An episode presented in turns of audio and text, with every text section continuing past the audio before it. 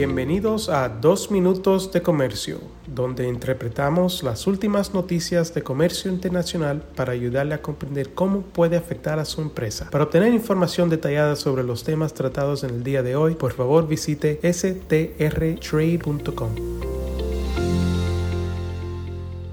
Hoy es jueves 27 de julio de 2023 y yo soy Álvaro Ferreira, consultor independiente con Sandler, Travis Rosenberg. La representante comercial de los Estados Unidos, Catherine Tai, indicó recientemente a los miembros del Congreso que la oficina del representante comercial de los Estados Unidos, el USTR, espera completar este otoño su revisión de los aranceles adicionales impuestos bajo la sección 301 sobre las importaciones de cientos de miles de millones de dólares de productos chinos. Los aranceles habrían expirado en el verano de 2022, pero USTR anunció en septiembre de ese año que había recibido numerosas solicitudes para extenderlo.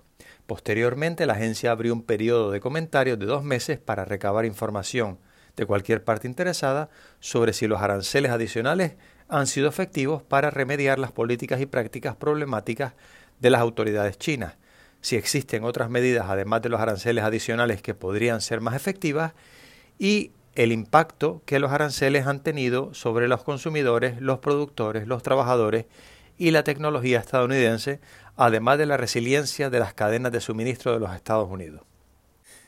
Tai indicó que USTR podría realizar cambios en los aranceles adicionales sobre los productos chinos, incluida la posible eliminación de estos aranceles sobre algunos de estos productos y su establecimiento sobre otros productos que actualmente no están sujetos a dichos aranceles.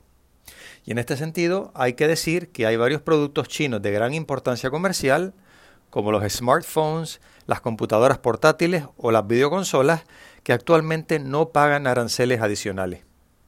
Entre otras cosas, Tai dijo que USTR analizará, abro comillas, cómo hacer que los aranceles sean más estratégicos a la luz de los impactos en los sectores de la economía de Estados Unidos, así como el objetivo de aumentar la producción nacional, cierro comillas.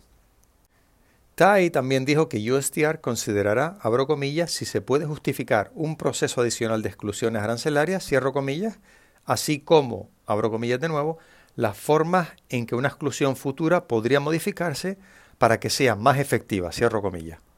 Todavía están vigentes más de 300 exclusiones, pero su actual fecha de vencimiento es del 30 de septiembre. En definitiva, entendemos que los aranceles adicionales serán renovados, pero como indicó Tai, es muy posible que veamos varios cambios en su aplicación. Y aquí en Sandler, Travis Rosenberg seguiremos al pie del cañón para contárselo. Reciban un muy cordial saludo de mi parte. Con profesionales en nueve oficinas, Sandler, Travis Rosenberg es la firma de abogados más grande del mundo dedicada a asuntos legales de comercio internacional, aduanas y exportación.